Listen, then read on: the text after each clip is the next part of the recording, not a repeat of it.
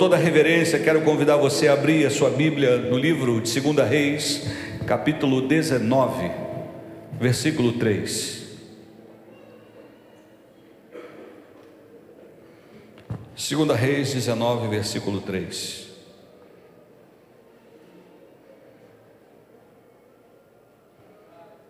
À medida que você for achando, vai dando aí um sinal de vida, um aleluia.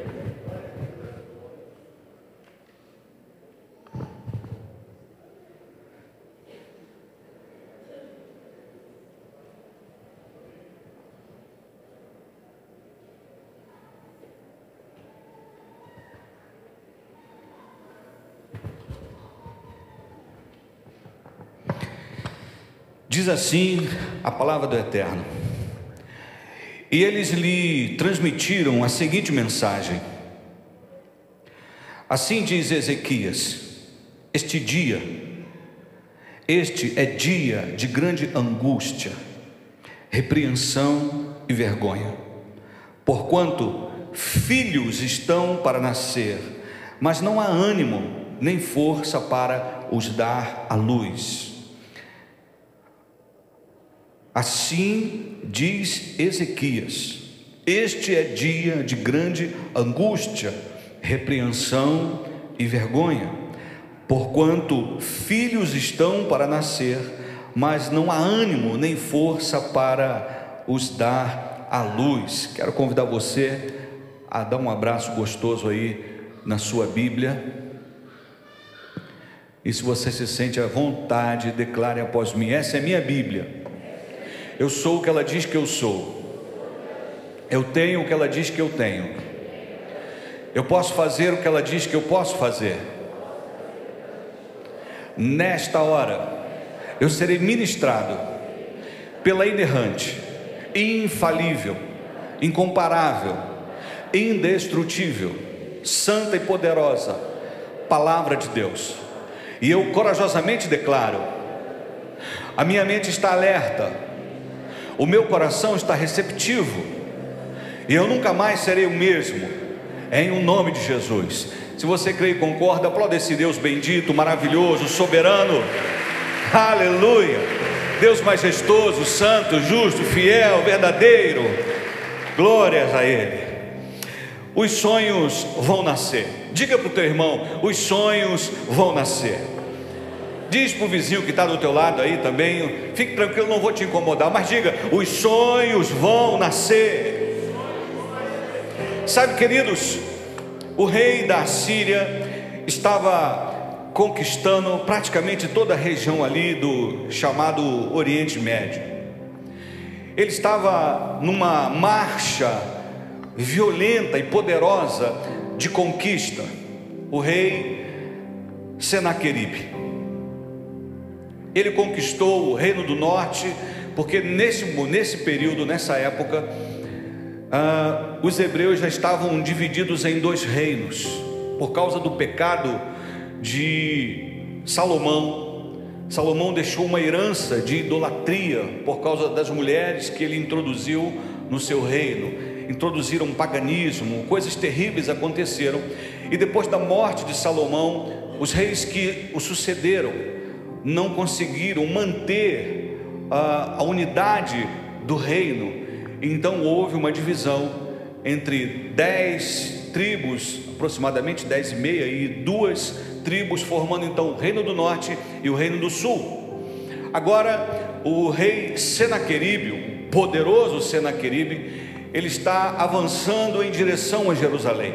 Mas antes de avançar, ele manda o seu arauto. O arauto é aquele que anuncia, seja as boas novas ou seja as notícias ruins. Mas ele manda um arauto da desgraça. Uma pessoa que sabia falar tanto o aramaico, que era a linguagem aprendida durante o cativeiro na Babilônia, quanto o hebraico. E quando ele começou a falar, Houve até uma solicitação de que ele não falasse em hebraico, porque todos ainda sabiam o hebraico, mas que ele falasse especificamente no aramaico. E ele disse: Não, eu vim aqui, em outras palavras, para humilhá-los, Todos têm que ficar sabendo do que vai acontecer. Vocês precisam se render, porque senão vocês vão comer das suas próprias fezes e beber de suas próprias urinas. O nível de intimidação era muito grande. O deboche, o escárnio do inimigo era muito violento e a força do exército da Síria era muito grande, eles eram perversos, impiedosos. E eles então estão ameaçando agora o rei Ezequias. O rei está recebendo uma palavra de intimidação, uma palavra de afronto, uma palavra de destruição. E o exército então está em marcha para se acampar nas redondezas de Jerusalém e sitiar a cidade, preparando para construir rampas ou arrombar portões, para finalmente entrar na cidade, matar os seus habitantes e saquear os despojos. Diante deste quadro, exatamente diante desse quadro que eu acabei de descrever, que Ezequias recebe essa notícia, e quando ele recebe essa notícia, ele faz essa declaração para que ela chegasse até os ouvidos do profeta, o grande profeta Isaías, o chamado profeta messiânico. Qual é a palavra? Olha, digam para ele que esse dia é um dia terrível, é um dia de afronta, é um dia de destruição, é um dia de vergonha, porque ah, é como se os filhos estivessem dentro do ventre da mãe, mas as mães não têm força para dar à luz. A força se esvaiu, ou seja, já está tudo pronto, o bebê já está no momento de nascer, mas não há força, o que há é desânimo, o que há é fraqueza, o que há é medo. Sabe, o nascer de crianças aponta para novas gerações, novas conquistas. Para nós representa sonhos. O que Deus está dizendo é que você não vai abortar os teus sonhos. Os sonhos que o próprio Deus já gerou no teu coração, já gerou no teu ventre espiritual. Quantos estão entendendo? Digam amém. Pastor, há um sonho aqui que Deus está gerando no meu coração, ou no meu ventre, no meu interior há um sonho que Deus colocou dentro de mim que parece que não vai acontecer. E Deus te trouxe aqui hoje para você ouvir essa boa notícia: os sonhos vão nascer em nome de Jesus. Essa é a noite que eu creio que Deus escolheu para que você possa desarquivar os teus sonhos, para que você volte a se alegrar com a expectativa daquilo que vai acontecer na presença do Eterno. E por causa do Eterno, se você está entendendo, diga glória a Deus. Mas eu aprendo algumas lições aqui, eu quero compartilhá-las com você nesta noite. 33 lições para que os seus sonhos possam nascer. Primeiro,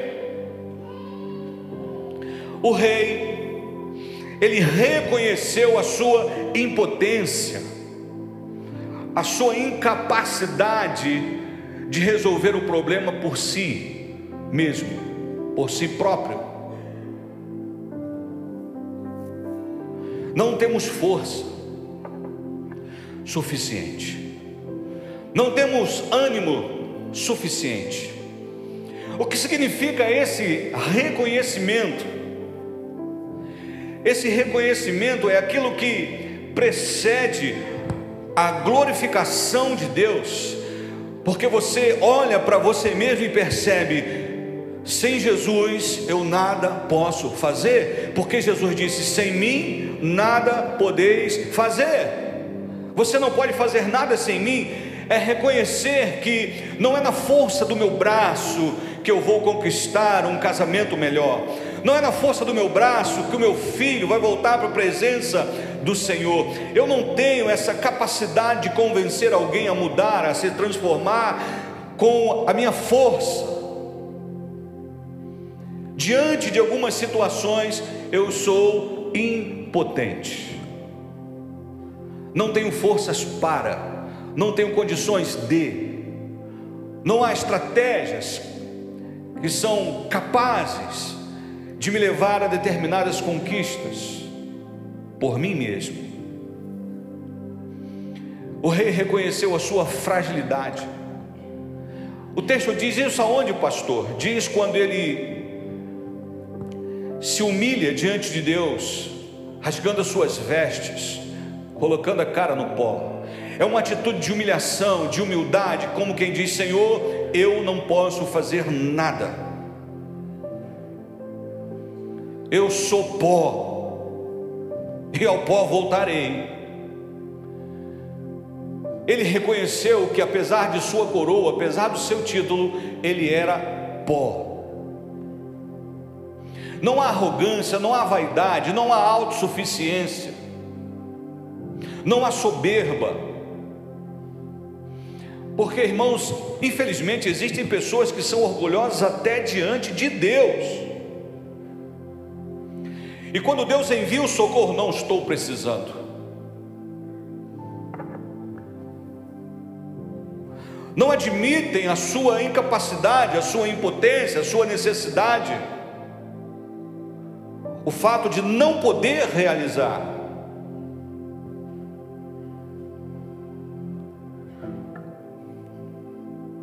Literalmente, ele está dizendo isso quando se coloca diante de Deus com suas vestes rasgadas. ele se prostra. Da mesma forma que fez Jó, quando recebeu aquelas notícias ruins, ele rasga as suas vestes e coloca o seu rosto no pó, como quem diz: Eu não posso trazer os meus filhos à vida, eu não posso restituir os bens que eu perdi, mas eu sei quem pode porque não é você, é Ele. É preciso nos colocarmos na posição em que nós realmente somos. Nós não temos autoridade ou a autorização para colocar Deus na parede, apontar o dedo no nariz dele e dizer: Eu quero isso e tem que ser feito desta forma. Quem somos nós? o barro dizendo para o oleiro como ele tem que fazer, a criatura dizendo para o Criador. Mas a Bíblia diz que Deus não resiste a um coração quebrantado, quebrado, que reconhece: olha, eu sou falho, pecador, eu preciso, eu não consigo por mim mesmo, eu preciso de Ti, Senhor. É nesse momento que a nossa humanidade revela o quão fraco nós somos o quanto somos dependentes de Deus, como nossa vida é, é frágil. Estamos aqui, daqui a pouco.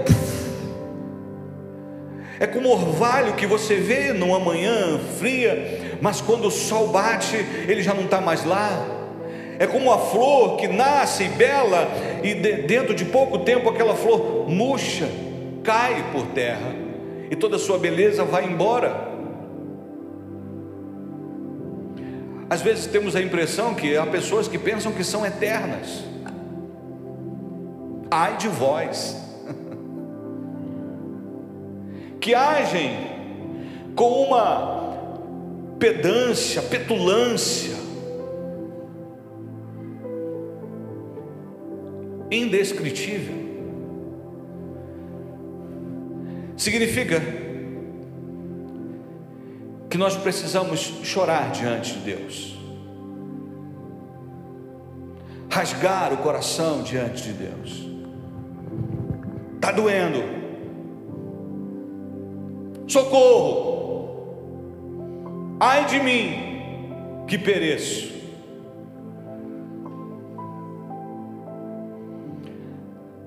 Talvez essa tenha sido a, a introspecção do filho pródigo quando no fundo do poço, percebeu a sua situação,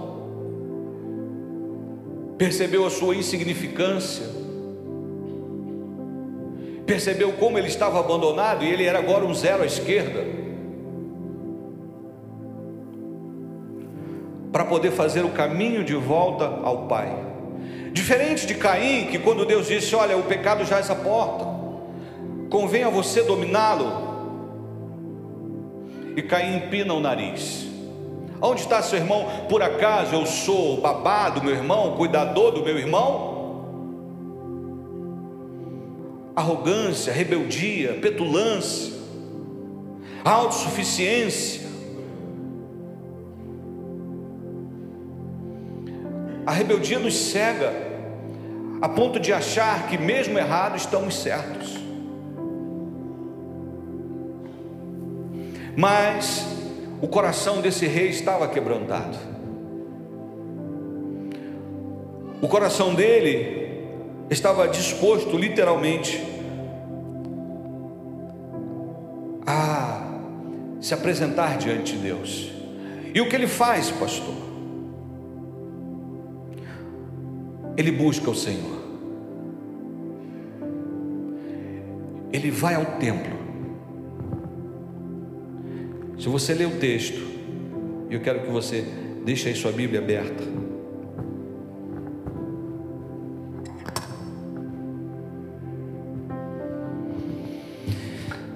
Primeiro versículo do verso capítulo 19.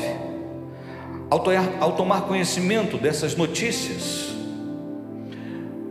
o rei Ezequias rasgou suas vestes, cobriu-se de pano de saco e em sinal de profunda tristeza, entrou no templo de Yahvé, a casa do Senhor. Há sonhos que Deus gerou no teu coração, você reconhece que a circunstância diz que não vai acontecer, que a razão diz que não dá para realizar, que as ameaças a esses sonhos são maiores do que a sua capacidade de resistir. Era assim que Ezequiel se encontrava, mas ele se humilha, reconhecendo a sua impotência e põe-se a buscar o Senhor.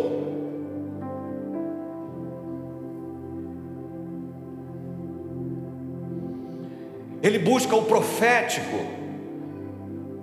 ele está na casa de Deus, e manda o um recado para Isaías: Senhor, eu estou te buscando e eu quero ouvir a tua voz através do homem de Deus, o profeta Isaías. Infelizmente, irmãos, quando a coisa aperta, algumas pessoas ficam tão tristes, tão chateadas, tão desanimadas, que ao invés de ir para a casa do Senhor e buscar ao Senhor, abandonam o caminho. O que, que foi? Estou triste, estou chateado. Por que você não está mais indo à igreja? Por que você não está mais adorando, não está cultuando? Não, eu tô, estou tô muito cabisbaixo, eu estou muito decepcionado, eu estou com muitas ameaças, eu estou com muitos problemas, eu não tenho tempo mais de ir para a igreja, eu não tenho tempo mais de adorar, eu não tenho nem tempo para ler a Bíblia, para orar, não. Mas é justamente aí que nós precisamos buscar mais intensamente. Às vezes Deus permite que algumas situações nos sobrevenham para nos aproximar dele. Quando Deus pediu a Abraão, seu filho Isaac, não era para matar Isaac, mas era para matar a idolatria de Abraão, porque estava adorando mais o brinquedo de Deus do que o Deus do brinquedo. Foi uma estratégia para chamá-lo de volta para ele. Abraão, você precisa entender que o primeiro na sua vida não é Isaac, o primeiro na sua vida sou eu. Vamos colocar as tuas coisas no devido lugar. Então ele pôs-se a buscar o Senhor. Eu e você precisamos buscar ao Senhor.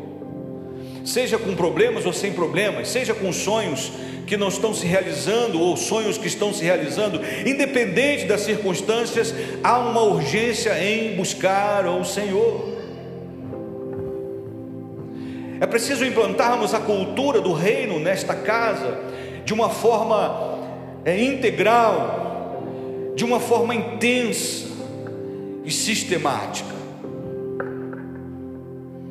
Porque só assim nós vamos cair na graça da comunidade, e esse lugar vai se tornar pequeno para as pessoas que Deus vai acrescentar.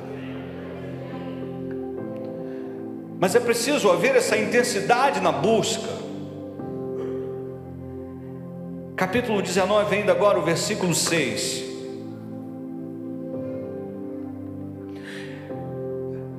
Olha aqui a resposta do profeta. Este lhes declarou: Dizei isso ao vosso Senhor, dizei isso ao rei Ezequias.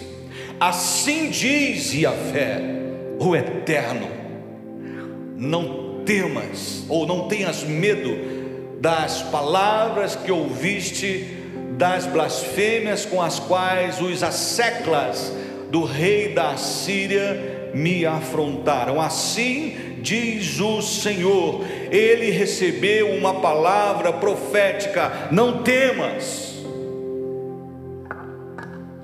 É a palavra profética que entra no teu coração, entra na tua alma e testifica de que aquele que começou a boa obra é fiel para completá-la, que aquele que prometeu, ele é fiel para cumprir.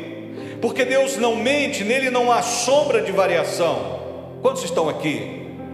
O que significa isso, pastor? Porque algo que Deus gerou em mim, há um sonho que está dentro de mim, e o que Deus está dizendo é: não temas, não temas, não se amedronte, não permita que o medo faça você abortar os teus sonhos.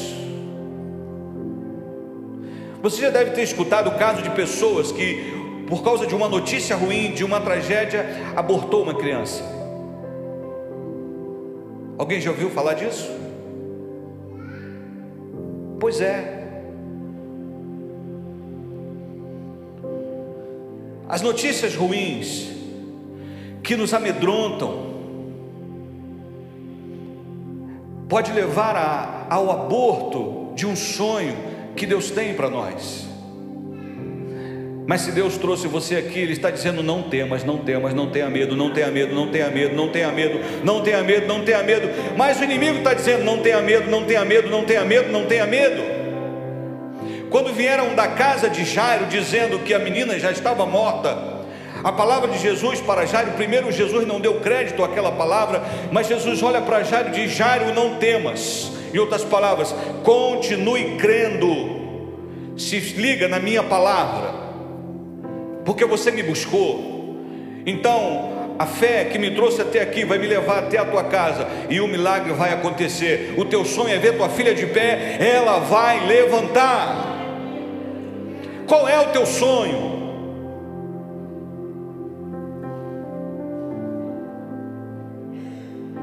O medo não vai sufocar o teu sonho. Não mais, em nome de Jesus, se você recebe, diga aleluia. Então, ele recebe a palavra profética, e a palavra profética disse a ele: Não temas. E sabe o que ele fez? Ele pegou as cartas que ele recebeu, as cartas de afronta, e colocou-as diante de Deus. Aqui, Deus, é isso que o inimigo está pensando a meu respeito. Esses aqui são os projetos dele para mim versículo 14. Tendo Ezequias ouvido o anúncio dos mensageiros, recebido a carta de suas mãos, leu-a e imediatamente subiu ao templo, à casa de Yahvé, onde estendeu-a diante da presença do Senhor. Sabe o que a Bíblia diz? Lançai diante dele todas as vossas ansiedades, porque Ele tem cuidado de vós. Você está carregando ameaça sozinho, você está carregando intimidação sozinha. Senhor, olha aqui o que o inimigo está dizendo a meu respeito, e a teu respeito também, porque ele está te afrontando. Olha o que ele diz que vai fazer. Estas são as ameaças É o momento em que você clama, apresenta diante de Deus tudo aquilo que está te incomodando. Não estejais inquietos por coisa alguma, antes tudo seja conhecido diante de Deus, coração ações de graça e súplicas, e a paz de Deus, que excede todo o vosso entendimento, guardará os vossos corações em Cristo Jesus. Filipenses 4, 6 e 7. Não, vou falar mal do meu vizinho, vou falar mal do meu pastor, vou falar mal dos diáconos, vou falar mal do presidente, vou falar mal do governo, vou falar mal da prefeitura, vou falar mal da minha família, vou falar mal. Se falar mal resolvesse alguma coisa, teria umas meia dúzia de gente aqui super bem resolvida. Meia dúzia de umas três.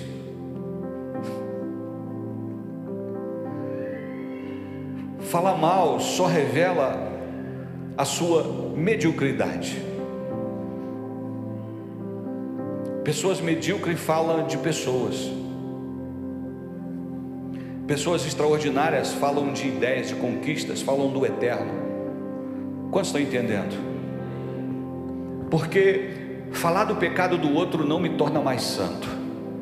Falar da fraqueza do outro não me torna mais forte.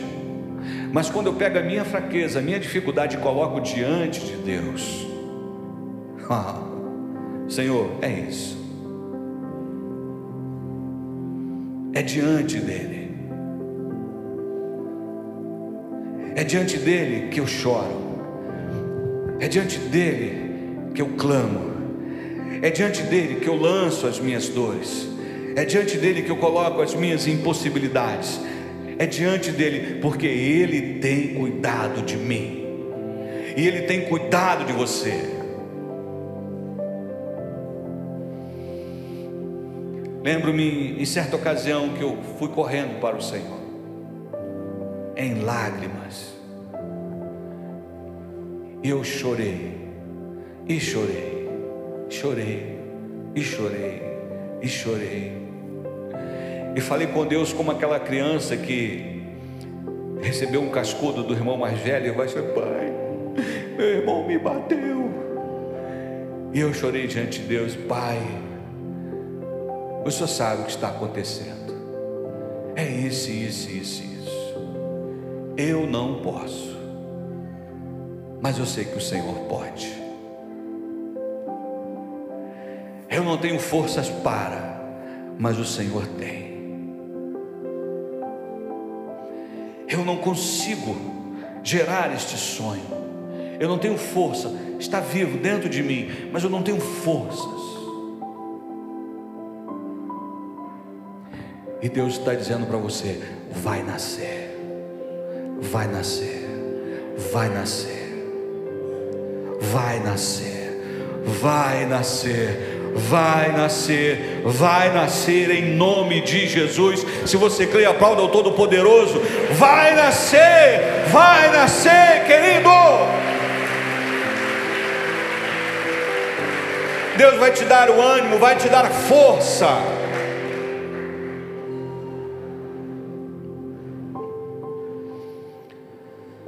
Verso 15.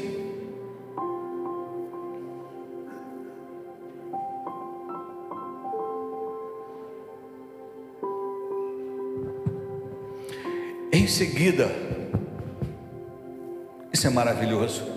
Em seguida declarou perante Yahvé, o Senhor, a seguinte oração. Olha que oração maravilhosa. Ó Yahvé, eterno Deus de Israel, que estás assentado em teu trono, muito acima dos querubins, tu mesmo, só tu és Deus e Senhor sobre todos os reinos da terra tu criastes o céu e a terra. Ô Lima, o que, que ele está fazendo? Ele está exaltando, ele está engrandecendo, ele está louvando a Deus, porque louvar é elogiar, é exaltar, é engrandecer. Ele está louvando, exaltando, engrandecendo o Senhor, porque quando você engrandece ao Senhor, a tua alma se alegra. A atmosfera muda. Ele chorou diante de Deus, colocou, Senhor, aqui estão as ameaças, mas agora ele está destacando, exaltando a grandeza de Deus. Tu és o Criador dos céus e da terra, Tu sustenta todas as coisas, Tu és o Todo-Poderoso, aleluia! E ele começa a engrandecer a Deus. Quanto mais você engrandece a Deus, mais os problemas diminuem a sua alma é reposicionada, o seu espírito é reposicionado, o seu coração se alegra, porque você sabe que serve um Deus maravilhoso e grandioso que está sendo exaltado. Quantas guerras foram vencidas apenas através do louvor? Lembra do rei Josafá? Estava cercado, quatro leprosos caminharam em direção ao acampamento dos assírios. E Deus fez com que eles ouvissem o som de um grande exército. E a palavra profética de Eliseu se cumpriu. Quando os inimigos se juntaram contra o próprio Josafá também, segundo Crônicas 20, Os inimigos se juntam contra ele.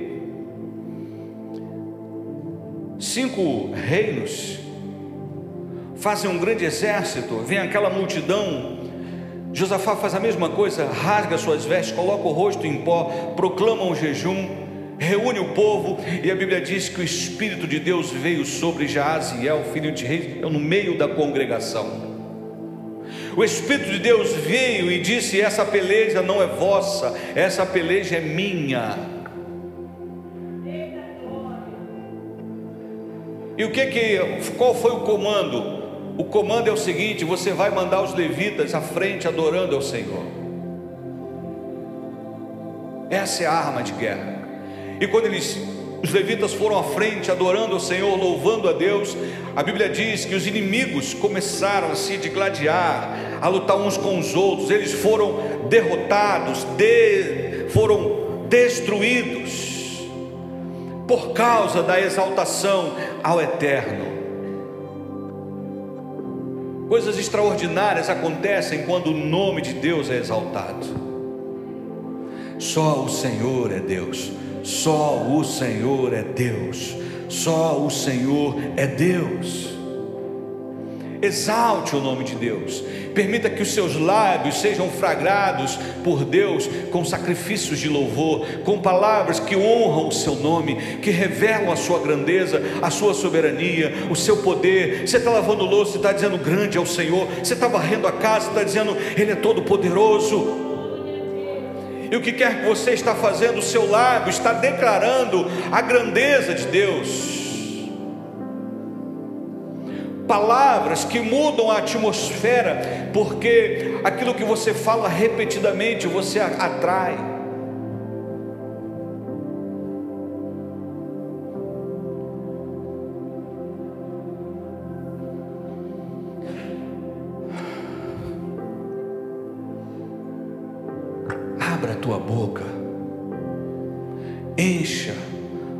Lábios de adoração.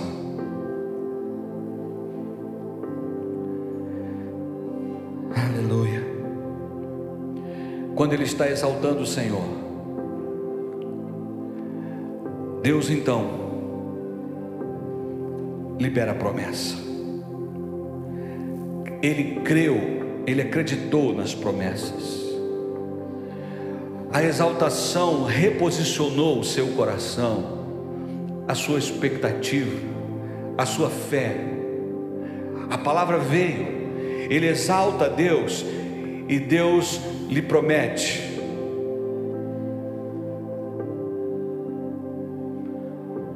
Ele creu na promessa. Qual é a promessa, pastor? A cidade não será invadida, nenhuma flecha será lançada, o inimigo vai bater em retirada. Você está aqui ou não?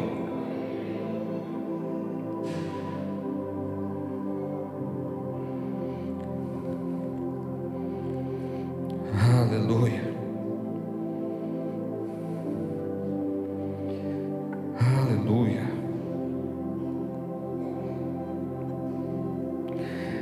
Nenhuma flecha, flecha de nenhum tipo, será lançada.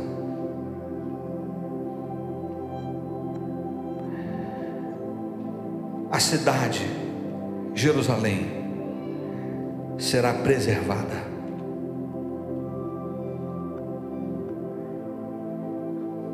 Vem comigo aí no capítulo 19, o verso 32.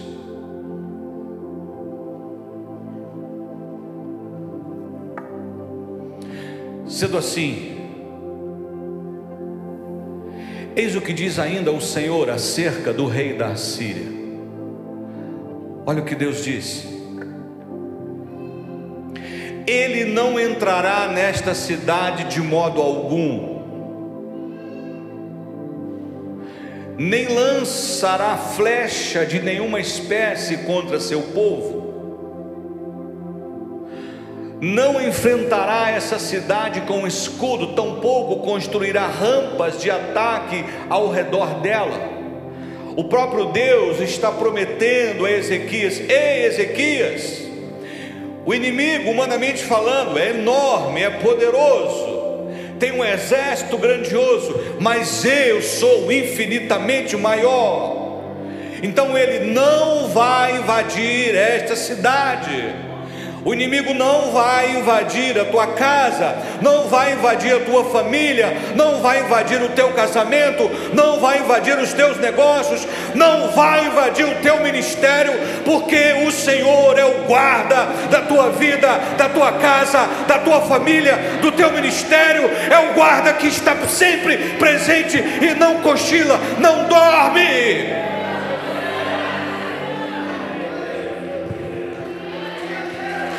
Aleluia.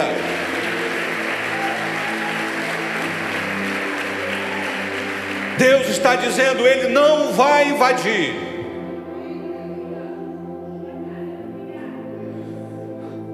Não haverá perdas, porque nenhuma flecha será lançada. Eu vou anular o poder de fogo do inimigo. E tem mais: ele não vai ter estratégias, ele não vai conseguir levar o seu planejamento adiante, ele não vai conseguir construir nenhuma rampa para acessar a cidade. Aliás, foi assim que a última resistência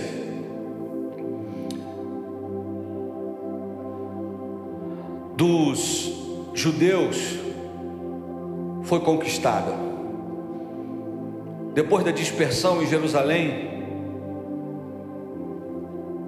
eles foram para Massada.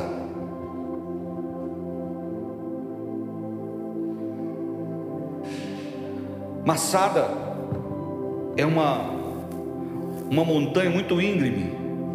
Em cima ela tem um platô. Eles subiram e eles ficaram ali naquele platô. O Império Romano acampou em torno de Massada. E como os romanos sempre foram habilidosos construtores, a engenharia romana é, é invejável. Eles, percebendo que não daria para atacar a cidade ou atacar Massada, devido à sua geografia, eles foram fazendo uma espécie de terraplanagem, fazendo uma rampa. Foram fazendo uma rampa, uma rampa até o portão, um dos portões da cidade. E foram fazendo, construindo, construindo, construindo, construindo aquela rampa calmamente. Quando a rampa estava enfim, pertinho do portão, dentro da cidade, eles se mataram para não morrer pela mão dos inimigos. Quando o Império Romano conseguiu entrar em Massada, só havia cadáveres. Havia mantimento, havia cereal, havia comida.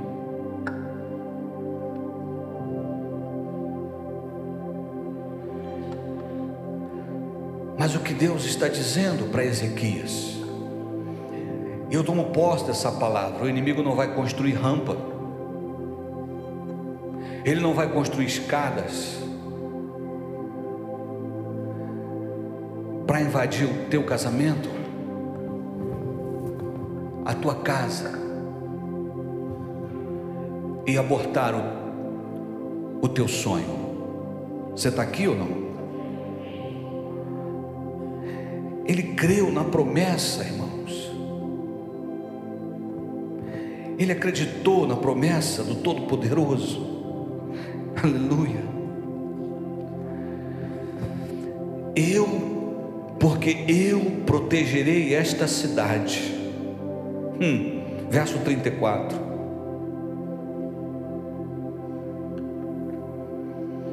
Porque eu protegerei esta cidade e a salvarei por amor de mim e por amor do meu servo Davi.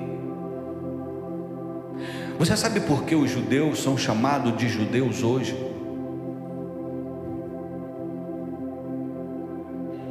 A principal razão é porque todas as tribos se perderam. Davi era da tribo de Judá. E Deus prometeu a Davi que o seu trono não teria fim.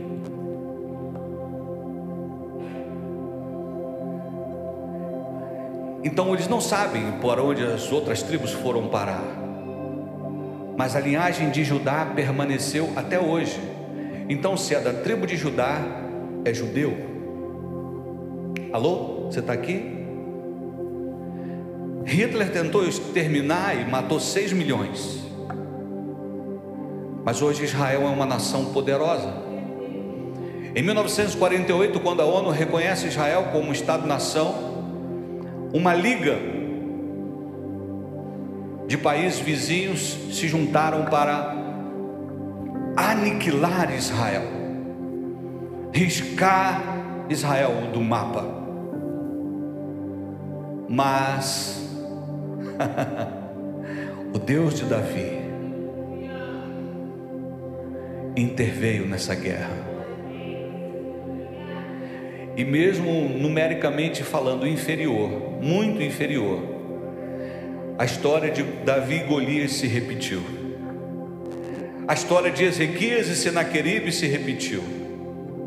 E cada vez que o inimigo avançava para tentar destruir Israel, Israel aumentava o seu território. Por último, Israel conquista o monte do templo, conquista o monte do Moisés, Monte Sinai. Mas num acordo de paz com os egípcios, Israel devolve o Monte Sinai aos egípcios. E por um acordo também com a OLP, Organização para a Libertação dos Palestinos da Palestina, Israel cede o monte do templo, parte de Jerusalém, à autoridade palestina.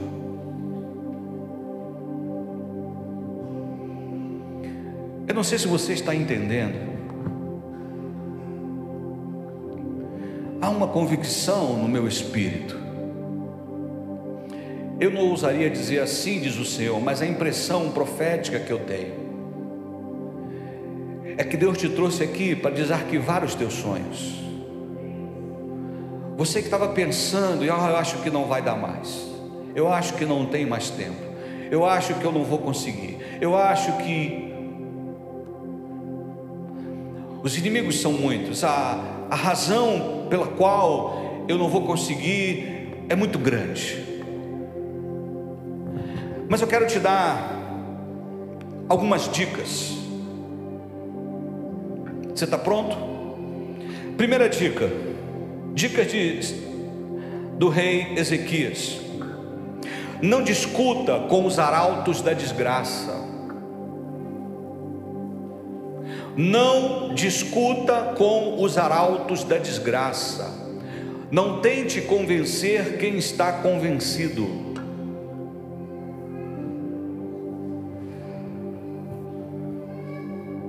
Capítulo 18, versículo 36.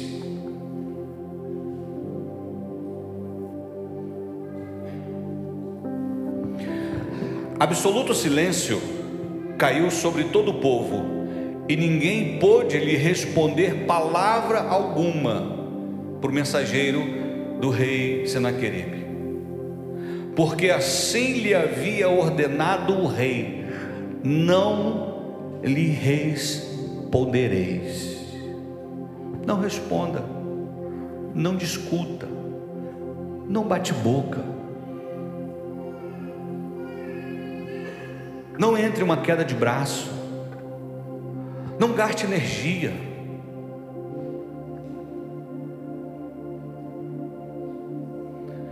Por que, pastor? Porque pessoas assim, arautos da tragédia, arautos da desgraça, drenam a nossa energia, roubam a nossa paz. E aí você pensa: é, é difícil mesmo, meu Deus, em todos esses anos, nessa indústria vital, essa é a terceira vez que isso me acontece. E aí você chega à conclusão de que o, o inimigo tem razão. Então, não converse com a serpente para você não sair, ter que sair do jardim. Quem conversa com a serpente acaba dando razão para o diabo.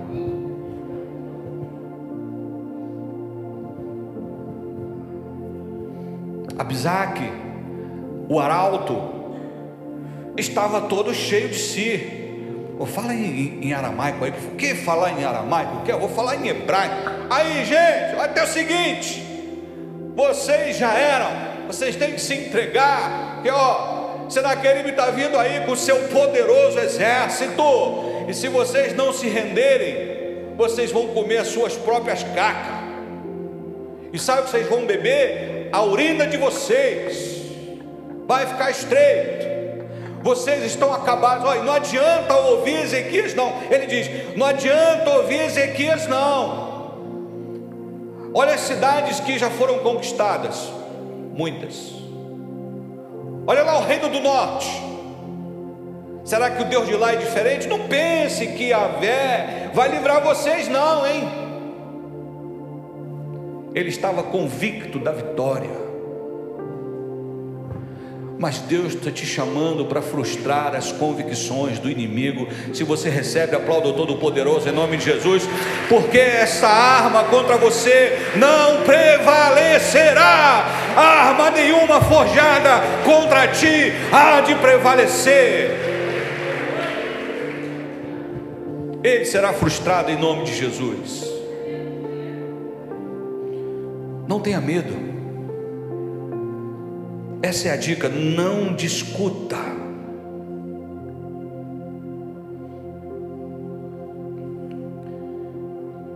Eu não quero ofender ninguém. Mas não tente convencer um fã do Lula que ele vai ser uma tragédia para o Brasil, porque você vai arrumar briga.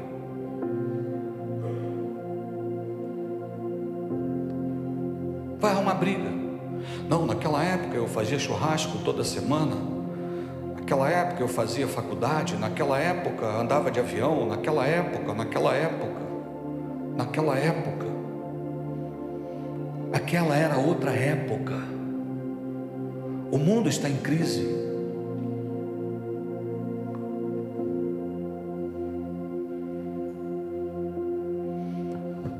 Não dá para convencer. Não dá para tentar falar com,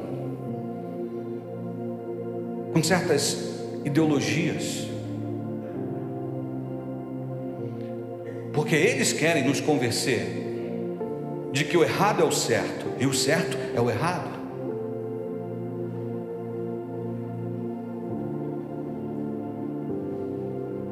Há uma imposição do erro, uma ditadura da minoria.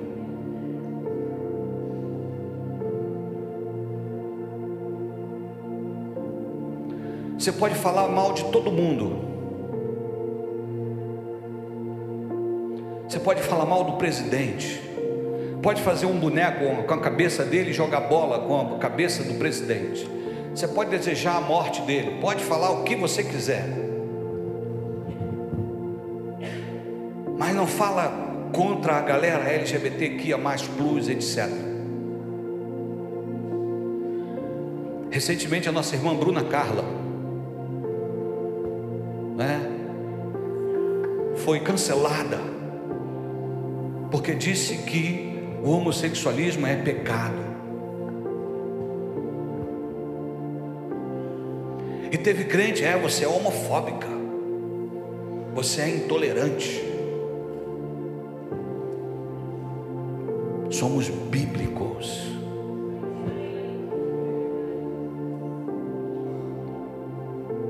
Ai daquele que faz do errado certo certo o errado, que pune o inocente e absolve o culpado. Então, não. Segunda dica: primeiro, não discuta com os arautos da desgraça.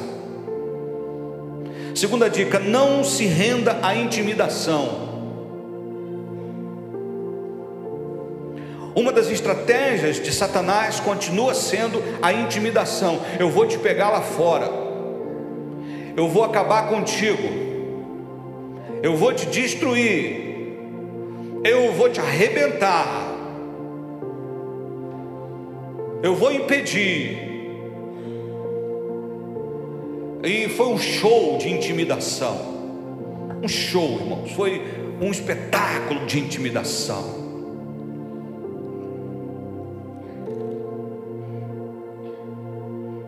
Hum.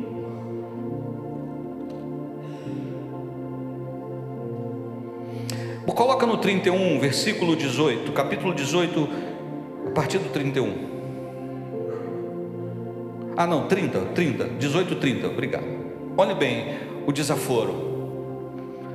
Tampouco vos convença Ezequias, olha bem, a depositar toda a vossa confiança em Yahvé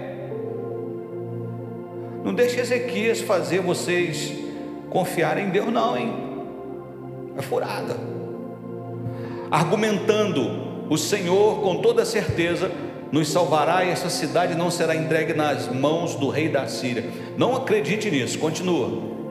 Ora, não deis ouvidos a Ezequias, porque assim diz o rei da Síria. Não é assim diz o Senhor, assim diz o rei da Síria Celebrai um pacto de paz comigo e vinde servir-me e comer com fartura, cada um da sua própria vide, da sua própria figueira, e bebei cada um da água da sua própria cisterna.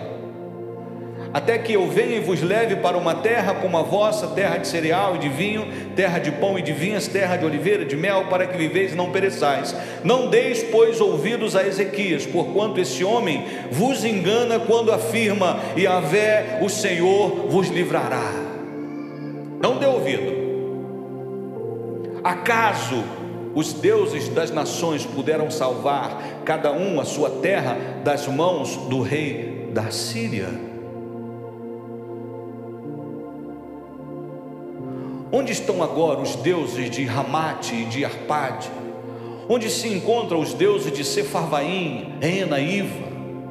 Porventura eles conseguiram livrar Samaria do poder das minhas mãos? Samaria era a capital do reino do norte.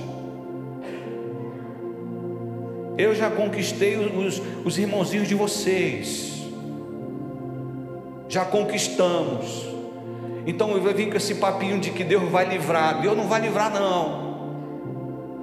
Se renda o que vai ser melhor. É mais fácil. Então, meu amado,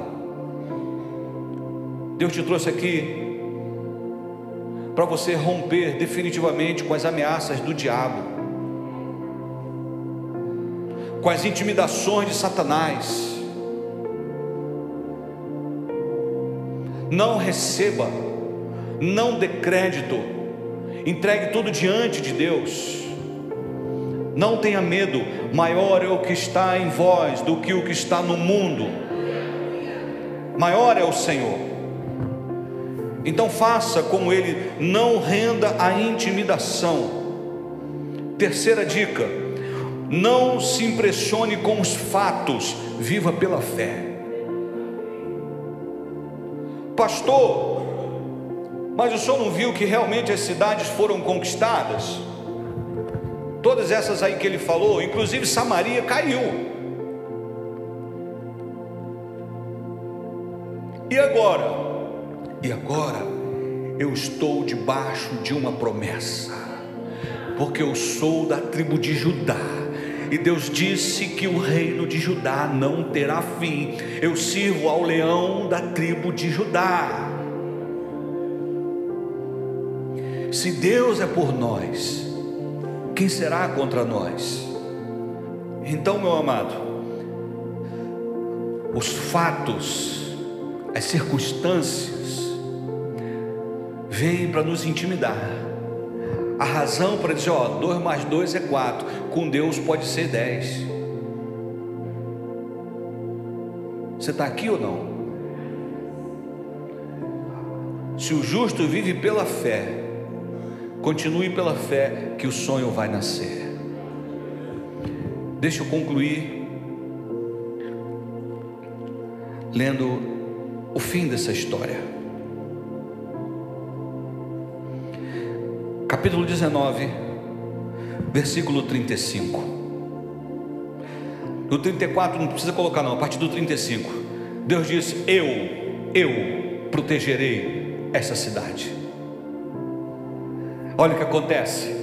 Assim, naquela mesma noite, o anjo do Senhor, o anjo de Avé, partiu e matou 185 mil guerreiros que se encontravam no acampamento dos assírios. Só numa noite, um anjozinho só, 185 mil. Quando o povo se levantou ao raiar do dia seguinte, lá jaziam sobre a terra todos os cadáveres. Então o Senaqueribe, rei da Síria, fugiu apavorado. Deus não prometeu, o inimigo vai bater em retirada. Sim ou não? que está acontecendo? O inimigo está fugindo. Fugiu apavorado, retornando a Nínive, onde permaneceu. E olha o que acontece. Quando ele estava adorando, cultuando a seu Deus Nisroch, em seu próprio templo, seus filhos Adrameleque e Sarezer o assassinaram ao fio da espada e fugiram para a terra de Arará. Senaqueribe morreu pelas mãos dos seus próprios filhos. E a promessa de Deus se cumpriu e Jerusalém ficou de pé. Deus deu vitória não houve uma baixa, porque Deus prometeu: nenhuma flecha eles vão lançar, nenhum soldado de Jerusalém se perdeu, nenhum soldado inimigo invadiu a cidade, porque Deus prometeu. Sabe qual é a boa notícia? O sonho vai nascer. O sonho vai nascer o sonho vai nascer. Eu quero convidar você a ficar de pé e aplaudir ao Todo-Poderoso, ao Rei da Glória, aquele que era, que é e que há de vir, ao amado da nossa alma, ao Todo-Poderoso.